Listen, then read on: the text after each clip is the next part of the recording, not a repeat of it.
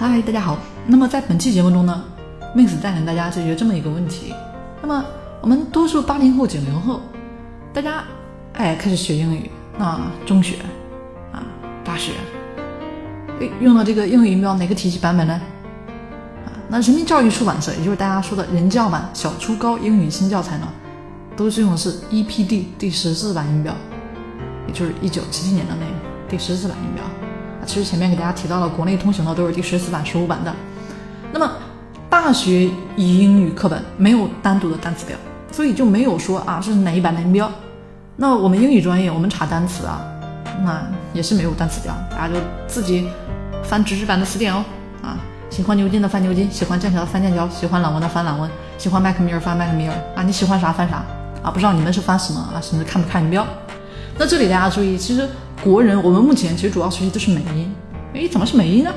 因为各种教材配音磁带的，其实好多都是美音哦。那书中用的音标给你们标注了，给大家标注的都是啊标注英音的国际音标。所以好多人呢自己看单词表发的是不标准的英音，但听到的配音磁带是美音啊，青马音调版这样啊，书后音标和我们听到的不一致，对吧？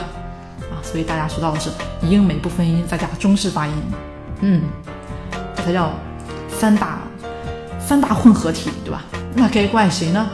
啊，老师啊，自己，还是怪这个国家啊？没有了啊，这个其实也是为了让我们学英语学得更好，对吧？大家明白这个问题就行。那更多的学习呢，欢迎大家持续关注我们后面相关节目的一个讲解。更多学习，欢迎关注微信公众账号 “Miss 美语发音”，或者添加 Miss 老师 QQ 微信幺零三五三五四七七零，系统的学习我们的音标以及美语发音的规律。Bye。